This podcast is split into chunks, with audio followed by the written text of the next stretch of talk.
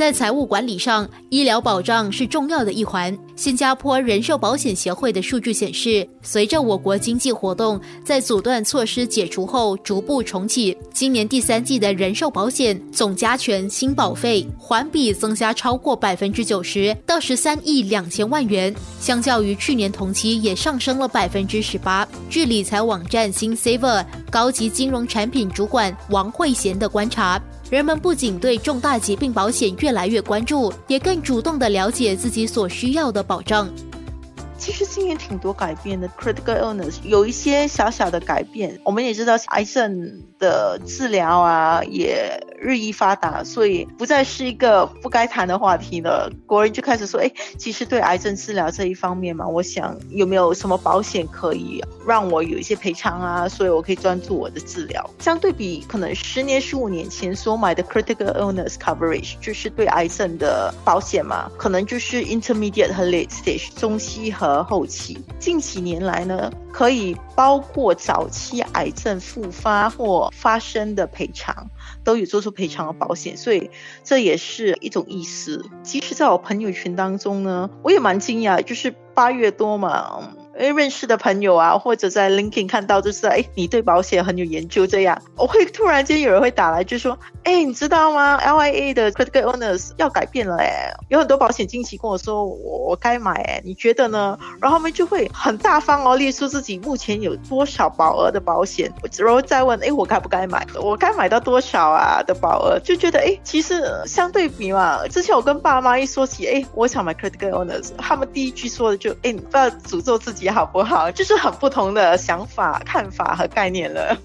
同样是和医疗相关的保护，数据显示，截至九月底，另外有四万八千名新加坡公民和永久居民投保综合健保双全计划以及附加险，使受保总人数增加到两百八十一万，占本地居民的总数的百分之六十九。年轻的他们通常都是会以投资方面来谈先，不过。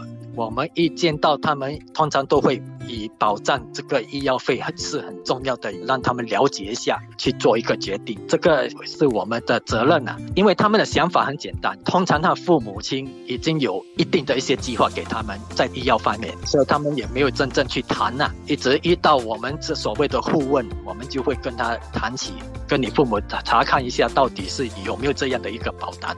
友邦保险财务服务副总监陈天福认为，中年顾客群对医疗保障需求的认认知更强。他们对医药保险都是比较注重的，这也许是因为他们看到的资讯啊、报章上的报道啦，有很多人就是都在讲医药费越来越高了。我们所谓的必经之路就是生老病死嘛，最贵的船是什么船？就是这个病船了。他们都很了解到这一点，所以他们都会把医药保险都放在第一位。住院险我是那时候是买最高的，买的最完整的保险。然后我我是想，可能年纪大一点的时候，我也许会 downgrade，就不需要保私人医院。这这个可以慢慢规划。但是在我的规划里面，如果我需要保这个，一直保到我七十几岁、八十几岁，我要能够负担。现在也还没有决定，但是至少要知道说，你的医药保险能够保那种突然有一个比较严重的，或者要长期住院。住院时间比较长的大笔的一些支出，你的保险能够覆盖，我觉得这个很重要。我至少这方面，我觉得我已经做到了。话虽如此，已经进入退休阶段的瑞山对重大疾病保险持有不同看法。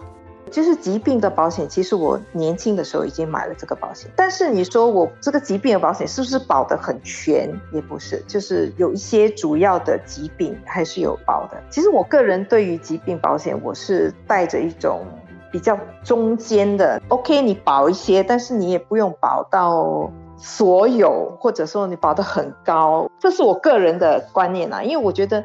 我有一些储蓄嘛，就是我至少保，如果是很严重的疾病，有一个保险；如果是一些小的疾病，可能我自己还是可以用我的储蓄去应付。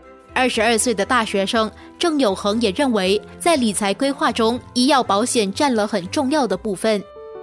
我觉得最重要的就是医疗保险。我相信很多我年纪的父母、朋友的父母，他们大多数都有买那种什么医疗保险啊、什么储蓄保险啊。然后我就觉得说，医疗保险非常重要，是因为我有一次也是类似去，我忘了是什么。当然有医疗保险，它帮了我不少，就是可以做一些 claim。近年来也是推出很多不一样的保险，像是什么 critical illness 啊，就专攻有可能癌症的啊，其他类的保险等等。当然，我的医疗保险目前还是我父母在帮我付，那以后就得自己去承担这个责任。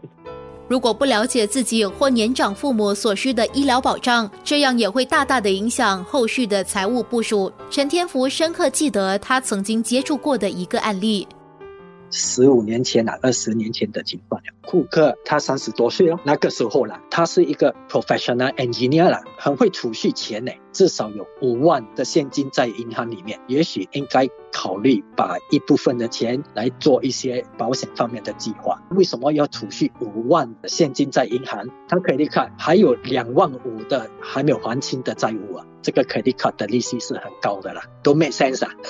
深入的了解才知道，哦，原来是他担心，因为他的父母都年老了，加上他的父亲也是有中风。我随时都要用到现金，有这样的一个想法，银行的现金是最实际的，也没有错。让他了解到，更应该做的就是 credit card 的债务减少些，甚至还清。你不然你的利息是一年二十 percent 是挺多的哈。他去还清债务，然后再加上还继续储蓄的，他是很会省钱的。实行了一些计划，尤其是保险方面，因为他对重大疾病的保险不大认识，他就认为以前他的父母亲就应该有这样的计划，所以就开始。慢慢按部就班的把它规划累积起来，到今天为止，有一部分的钱可以随时退休的。了解了各方认知中所需的医疗保障，你是否也跟我一样会好奇，不同年龄层的人都会和谁讨论他们的财务规划？生活加热点。